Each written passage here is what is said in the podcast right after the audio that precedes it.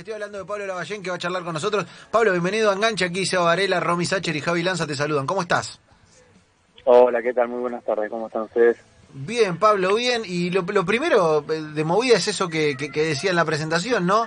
Eh, ¿Cómo es esto para un entrenador de subirse y bajarse del tren? Que en realidad no es subirse y bajarse del tren, pero por lo menos no es vivir arriba de la moto en la que viven dedicadísimos 24 horas ¿Qué pasa cuando te bajás, cuando volvés a entrar? ¿Cómo manejás esos procesos?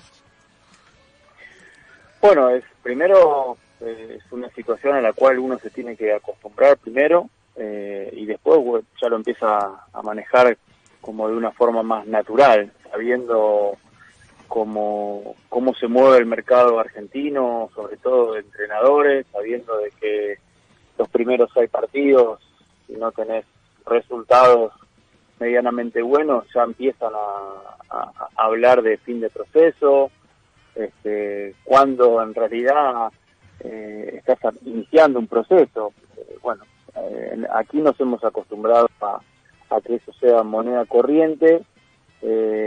nosotros los entrenadores que, muchas veces vemos que, tenemos la oportunidad de, de, trabajar y que tenemos muy margen de error, muy poco margen de error ante supuestamente una, una decisión que tiene que ser analizada, como es darle eh, la confianza a un entrenador para que venga y para que dirija tu equipo, para que dirija tu club.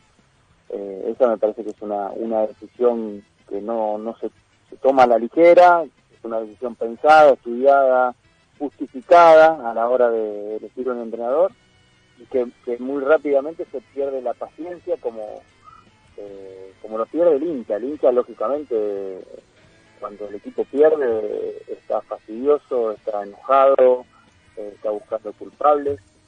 Cuando uno mira en el área dirigencial, tiene que saber que eh, tiene que haber un justificativo por el cual se puede buscar al entrenador que se puede buscar y saber que ese, proceso lleva un tiempo de adaptación que, que mínimamente se puede tardar un mes, como muy rápido, o dos meses. Y bueno, en dos meses estamos hablando de ocho partidos que en el fútbol argentino te dejan afuera. Eh, claro, a ver, eh, algo de lo que decía Pablo es algo con lo que me, quiero quedar y quiero meter la cuchara ahí. Eh, y es esto de que muchas veces el proceso de toma de decisiones respecto de los entrenadores, y esto lo digo a título personal, no, no te lo quiero hacer firmar a vos, pero es como que es un poco de marketing, un poco de imagen, y si ganas dos partidos bien y se pierde dos partidos afuera. Digo, medio que los reales argumentos que tiene un entrenador, que es cómo labura, cómo le llega al grupo, muchas veces no, no, no, no tienen que ver respecto de la, de la toma de decisiones sobre su laburo. Y eso es, terrible porque están muchas veces vos o te quedás o sos contratado o te echan de un equipo por cuestiones que no tienen que ver necesariamente con lo del día a día, que son percepciones mucho más amplias y mucho más vagas también. Sí, sí, este, es, todo muy raro. Hoy se ha vuelto, eh, el ciudadano se ha vuelto muy exitista, eh, muy entrar en ese juego.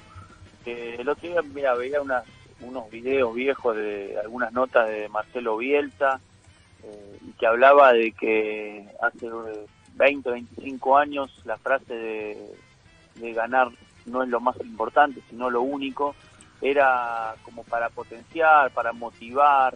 Este, hoy se ha vuelto eso una, una moneda corriente. Hoy ganar es lo único y no importa cómo. Eh, hay muchos entrenadores, no solamente aquí en el fútbol argentino, sino en, todas partes del mundo, que, que más allá de, tener algunos resultados positivos, son cuestionados por la forma. Entonces ganar no es lo único. Eh, sí es importante, es lo más importante, sí, y todos perseguimos el ganar pero a veces la, las formas tienen que ver eh, con, con, el, con el llenar la, la, la ambición que puede tener el, el, hincha de cómo quiere ver jugar a su equipo. Y, y, te doy vuelta la moneda. El, el perder, que supuestamente está eh, como estigmatizado, no se puede perder a nada, o el argentino no puede perder a nada, yo te, te puedo asegurar que como como hincha, en el caso de, River, por, citar una, una caída eh, que fue la de la Copa Libertadores, última frente a Palmeira. quedar eliminado como quedó eliminado River con esa personalidad y sabiendo que tenía que dar un vuelto un resultado, más allá de que el partido lo ganó pero la fase la perdió, este, a, mí me, llena de orgullo. Entonces el, el quedar descalificado eh, de, de, la manera que se queda sí importa, eh, o por lo menos a, a mí me importa, eh, y creo que el, que el fútbol pasa a ser una, una cuestión de, de gustos en la cual eh, uno puede decir, sí, a mí me gusta la, milanesa, pero si comes todos los días milanesa te aburrís, querés algo, algo un poquito más elaborado, algo distinto.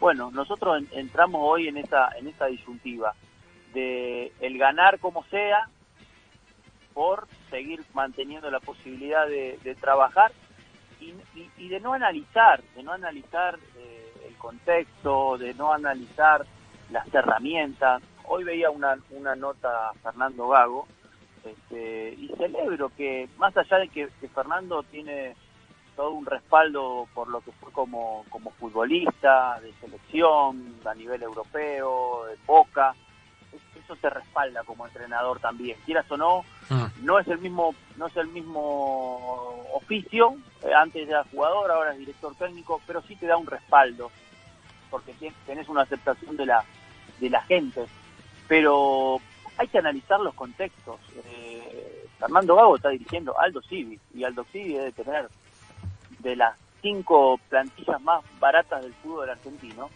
y así todo le está dando una identidad. Entonces yo celebro cuando hay un entrenador, se llame Gago, se llame Álvarez, se llame este, el, el, que se llame, eh, celebro que, alguien pueda evaluar que con poquito vos le podés dar un estilo, le podés dar una forma, y después los resultados son parejos o disparejos. En el caso de Aldo Civi ganó, perdió, empató, volvió a ganar, volvió a empatar, perdió.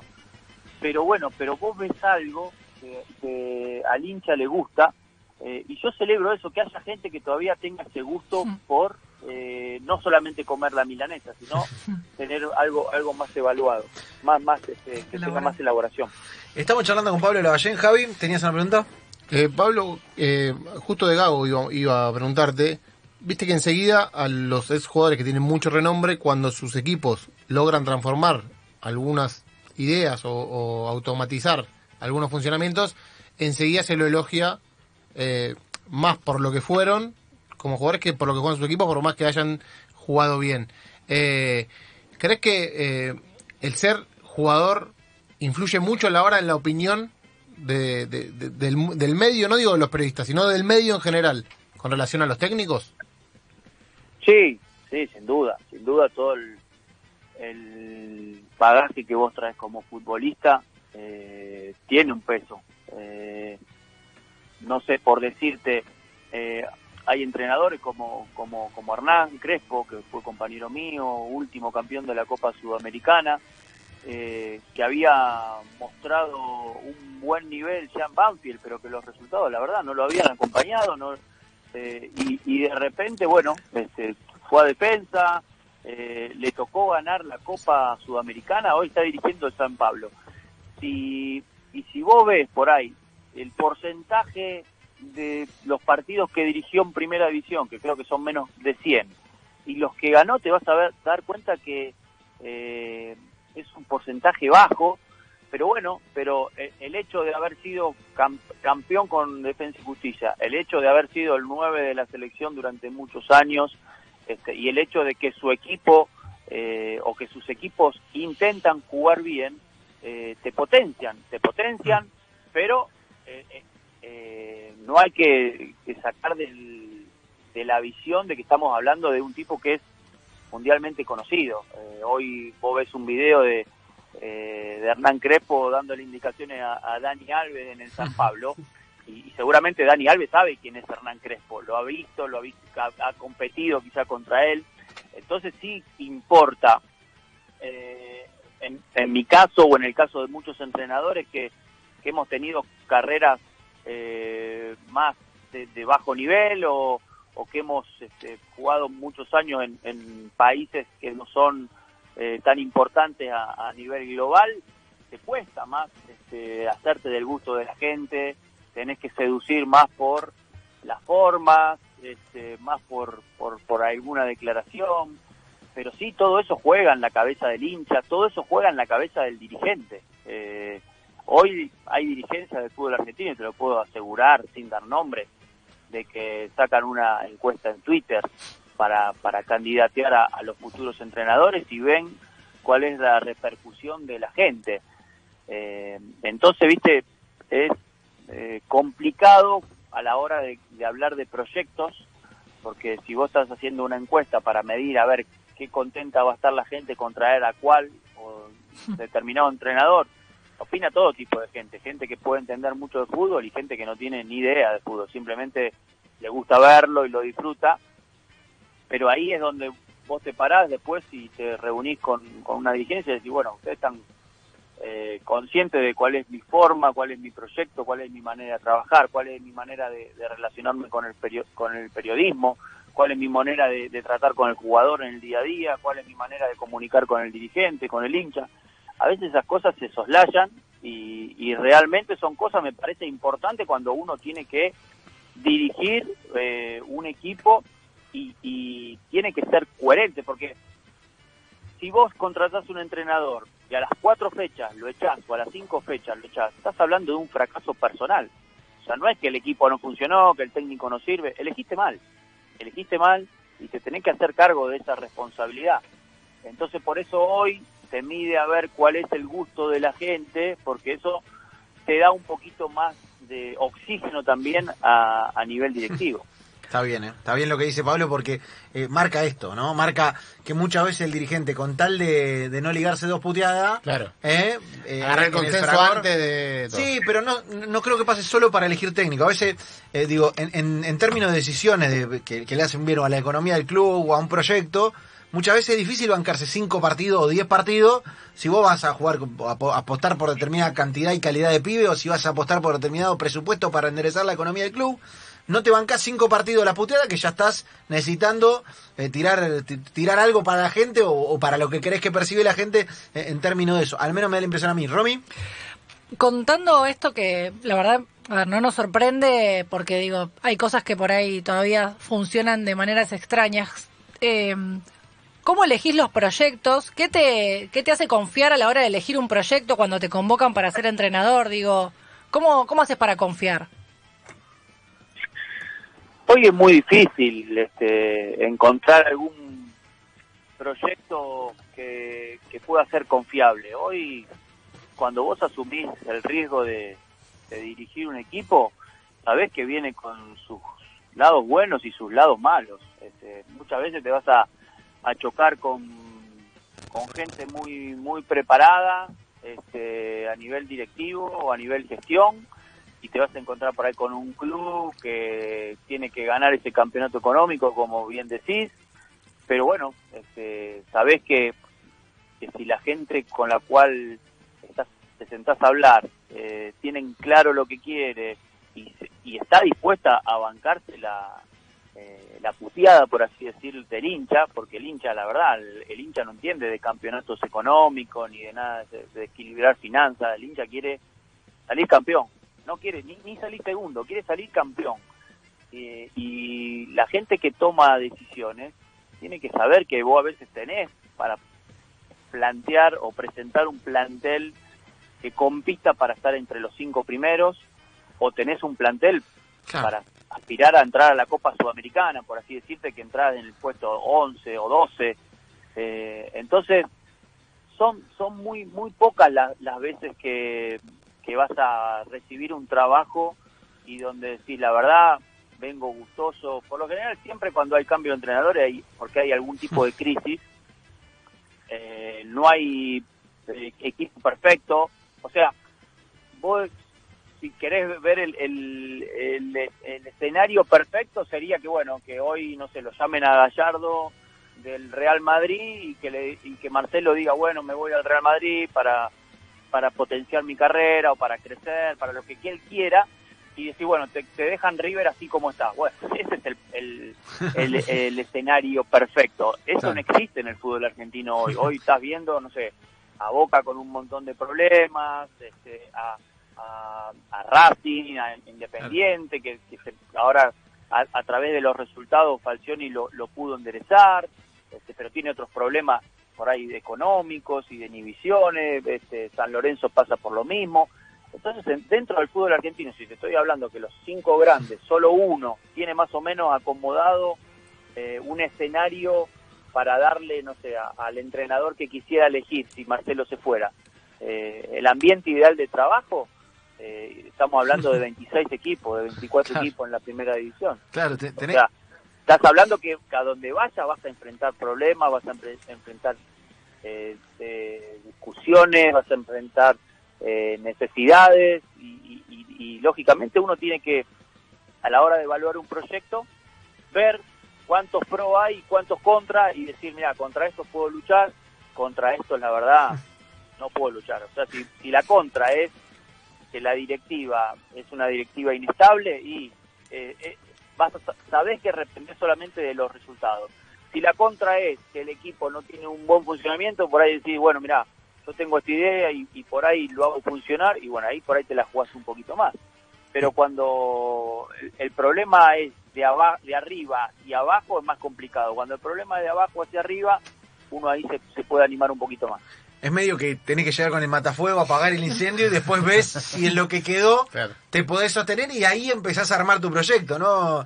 Eh, Pablo, es medio, llegá a apagar el incendio y si podés en el medio te vas armando y si los resultados te respaldan, te armaste y ahí más o menos la cosa puede sonar a proyecto en tanto y en cuanto vos puedas hacer modificaciones y el resultado vaya respaldando. Pero lo primero, medio que, el- que lo que parece que hay que solucionar el entuerto y después vemos. Exactamente, es así, es así. Primero tenés un mes para tratar de solucionar, que, que tratar de solucionar tiene que ver muchas veces con el resultado. Sí, ga- ganar. Después ganar ves. gracias. Ganar, ganar, porque después, después bueno, después de, de ganar vienen los cuestionamientos, no, mira, el equipo todavía no convence, pero está ganando, mientras está ganando tenés una semana más y eso se puede llegar a enderezar. El problema es cuando por ahí tenés un buen plantel y, y no ganás, eh, ahí sí, hay, hay, ya, ya hay crítica y ya hay este, la, una, eh, un, una falta de respaldo de las personas que en realidad apostaron por vos. Entonces ahí es, ahí es donde se complica. Está bueno lo que dice Pablo Lavallén, me gusta porque lo estamos mirando, está bueno porque es como al costado del tren, ¿viste? Del otro lado. Claro, cuando es muy difícil, lo decimos siempre Pablo nosotros, eh, hablar con los protagonistas cuando están arriba de la moto, porque es lógico, porque no podés declarar y pisar el palito, porque no podés mirar las cosas con perspectiva, porque estás, como decís vos, Pablo, apagando con el matafuego los incendios que se te hacen alrededor, eh, y, y por ahí desde afuera aunque sea por unos meses, es otra cosa. Eh, yo me quiero meter con, con algo que vos dijiste eh, y, y- y que mm, eh, salió un poco disparado por, por, algunas cuestiones de las que cada vez hablamos más en el fútbol y que tiene que ver con el retiro y con lo difícil que te fue eh, el retiro y que también en esto de muchas veces pensar solo en el resultado, muchas veces nos olvidamos de aquello que, que- que va pasando con los futbolistas fuera de la cancha, aquello que, que tiene que ver con mostrar fortaleza y no hablar de, de, de debilidad y ni siquiera de debilidad, de cosas que nos pasan a todos. Eh, y, que sé que, que a vos te costó cuando te retiraste y que por ahí lo hablaste, cosa que muchos, eh, por, por cierto temor, no, no lo hacen. Sí, sí, porque es un, un caso traumático. Eh, Imagínate que cualquier futbolista entre los 35 y los 40 años se retira eh, y pasás a ser un jubilado. Un jubilado de 35, 36, 37. Mira, ayer, eh, ayer fui a jugar a- al fútbol senior con, los muchachos de River y, y está jugando Darío Botinelli. Darío Botinelli tiene 34 años y se siente bien, este, pero bueno, ya decidió colgar los botines por, por, por ahí falta de oportunidades o, o que ya no se confía. Eh, el fútbol tiene eso, es una profesión hermosa que creo que cualquier argentino quisiera ser jugador de fútbol, pero el fútbol llega un momento que te descarta y, y uno a veces no está preparado para ser descartado porque sos jóvenes, son jo sos joven a los treinta y pico de años para la vida, tienes un montón de camino por delante, pero bueno, tenés que pasar por ese proceso en el cual muchas veces sentís que te vas quedando afuera o que te vas quedando relegado eh, y que todo lo que recibías en esa burbuja hermosa que es no sé, llegar a un estadio y que la, que la gente te aplauda o que griten un gol tuyo o que puedas levantar una copa. Este, toda esa alegría se van disipando y, y, bueno, vos empezás a sentir que ya no tenés tanto valor como antes. Entonces son, son cuestiones, este, ya lo he dicho muchas veces, sobre las cuales quizás nuestro gremio, no, ahora yo soy técnico, pero el gremio sobre todo de futbolistas, tendría que atacar, tendría que atacar y tendría que tener por ahí psicólogos a disposición para, para ir hablando, y no te digo atendiendo a los futbolistas que tengan problemas, ir enviándolo a los planteles este, y que vayan hablando de este tipo de cuestiones. El futbolista eh, no te va a dar indicios, muy pocas veces te da indicios de pedir ayuda, este, porque estás en un ambiente en donde mostrar algún signo de debilidad eh, es de perdedor, es de blando, hmm, claro. no sé, eh, eh, fracasado. Entonces, eh, muchas veces vos tenés que ir eh, con un profesional y dar ese tipo de charlas y decirle, miren muchachos, que ahora viene la época en donde la carrera empieza a descender y, hay que enfrentar esta situación y esta y esta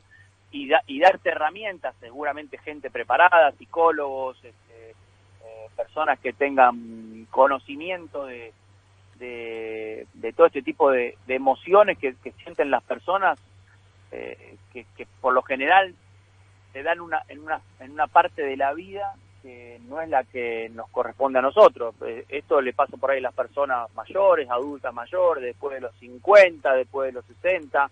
Nosotros lo estamos viviendo a los 30 años esto. Entonces, con esas personas preparadas que vayan y brinden algún tipo de charlas en las concentraciones, yo te puedo asegurar que en todos los planteles va a haber uno o dos que después que se vaya el, psicólogo o la persona que hable, le va a pedir el teléfono y va a decir, che, te puedo llamar, te puedo mandar un mensaje. Estoy convencido que en todos, a ver.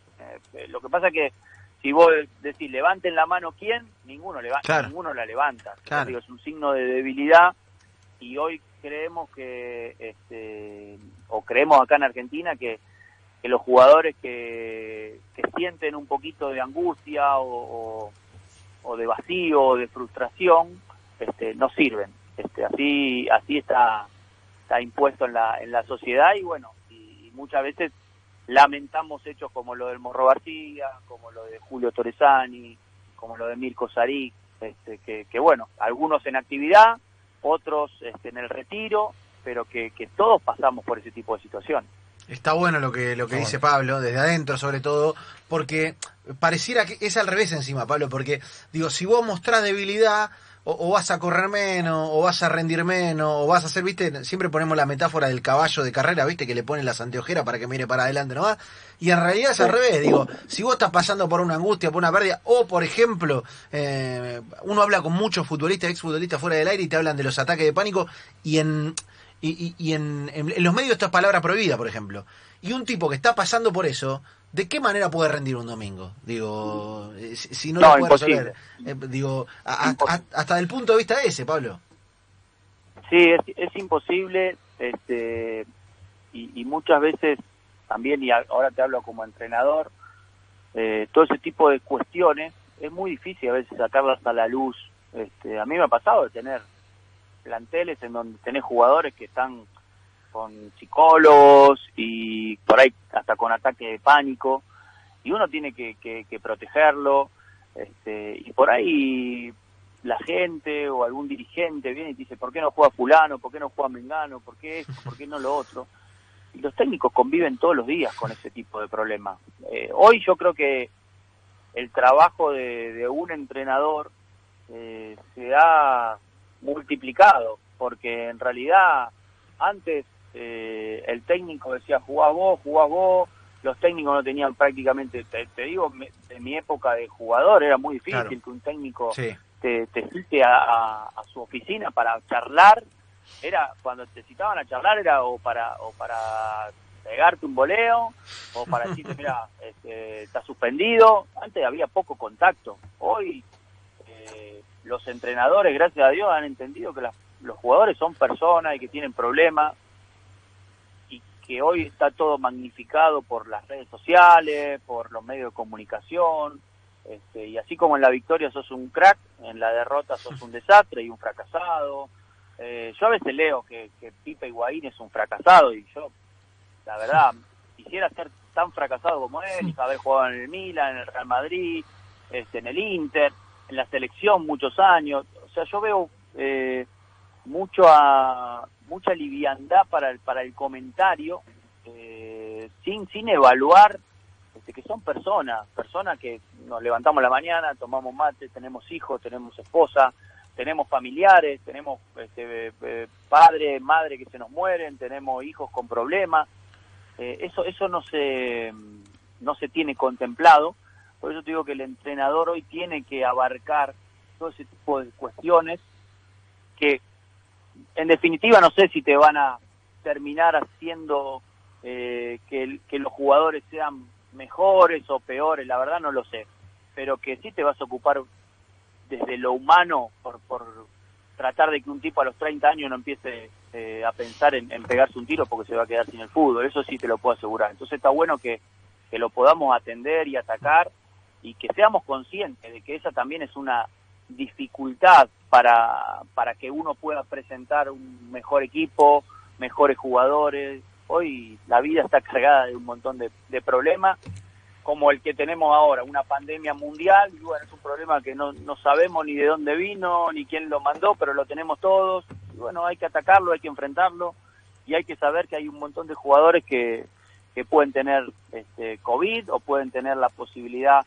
de que alguien de su familia haya fallecido por COVID, y bueno, también los tenemos que, que atacar y que trabajar, por eso hoy los, los cuerpos técnicos y sobre todo los staff de los clubes tienen sus psicólogos, este, su neuro, qué sé yo, tienen de todo. Ahora estaba leyendo que, Guardiola en Manchester City metió un astrofísico, bueno, hoy cada vez es más, eh, en los equipos son más numerosos porque uno tiene que atacar un montón de cosas para, si, si quiere estar en la elite, si quiere estar en todos los detalles, tenés que abarcar un montón de aspectos.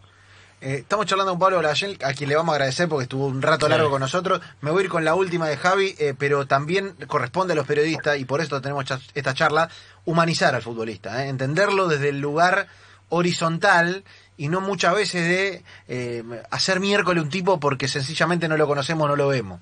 Que, es lo que pasa mucho y ese es un laburo que nosotros también tenemos que hacer. Javi, me voy con la última tuya y le, y le agradecemos a Pablo. Con relación a esto de no exponerlos y que son humanos y cómo tiene que ser un entrenador ahora que se escucha todo, sin gente, se trabaja distinto, se habla distinto, porque es muy difícil cambiar la manera de dirigir, me imagino.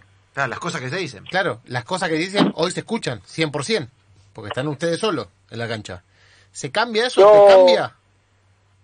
No, bueno, yo creo que no, yo creo que no te cambia. Ahora, realmente en, en esta situación uno realmente puede escuchar eh, a qué apunta cada entrenador, más allá de dar alguna algún tipo de indicación a nivel este, estratégico, táctico dentro de la cancha, eh, no, no vas a sacar mucho más contenido. Pero está bueno, lógicamente a todos nos gusta jugar con, gente, con, la hinchada, eh, pero está bueno para... Esta es una excelente oportunidad para que periodistas y sobre todo la gente que escucha a entrenadores a, hacer gestos muchas veces desde la cancha pero no puede saber qué comunica este, pueda empezar a, a, darse cuenta de cómo es el trabajo cómo es eh, las cómo son las las indicaciones para qué en qué momento. Este a mí me parece bárbaro me parece bárbaro ya te digo me, encanta el fútbol con gente pero eh, hoy nos, nos, toca pasar por esta por esta situación y, y, las cámaras y los micrófonos no hacen otra cosa que mostrar tal cual sos. Si sos este, retraído, no vas a escuchar nada, si sos agresivo, van a escuchar esa agresividad, o sea, te muestra tal cual sos. Y, y si querés cambiar, este, porque hoy te está enfocando la cámara o te está escuchando un micrófono, vas a ser macana, te vas a equivocar, vas a pisar el palito en algún momento. Entonces, bueno, este, también la gente te conoce un poco más. Hoy, hoy conocemos un poco más de los entrenadores por lo que dicen, por cómo se manejan en determinadas circunstancias, eh, ante la frustración de un mal, de un mal fallo arbitral, ante, no sé, eh, ante un gol, si lo haces con, con respeto, o si, no sé, lo haces con, lo gritas con provocación, bueno, todo se ve y, y, bueno, la gente puede conocer un poquito más de, co- de cómo se vive, cómo se vive el fútbol, más allá de que el fútbol es pasión y todos estamos de acuerdo, este, creo que los que tenemos un rol eh, más visible como futbolistas y como entrenadores, tenemos que ser conscientes que hay mucha gente mirando del otro lado y por y no podemos excusarnos en la pasión eh, y decirle, mira, este, si de poder pisar la cabeza, pisársela. No, no es así. No es así porque vos estás dando un mensaje, aunque nadie te ha puesto ni, ni creemos nosotros que este, la sociedad nos ha puesto en un modelo o en una vidriera para enseñar o para educar, estamos. Por la, por la situación que nos tocó desempeñar o desarrollar en nuestro trabajo, lo estamos haciendo, quieras o no. Entonces tenemos que este, contenernos muchas veces y tratar de mandar un, un mensaje si queremos que esto después cambie, o sea, que si lo social cambie, si queremos este, vivir como estamos viviendo, en donde solo sirve ganar y nada más, este, y no hay grises, este, bueno, lamentablemente vamos a, a seguir así con muchas dificultades a, nivel deportivo y, y a nivel a nivel a nivel país. Lo dice, lo firma.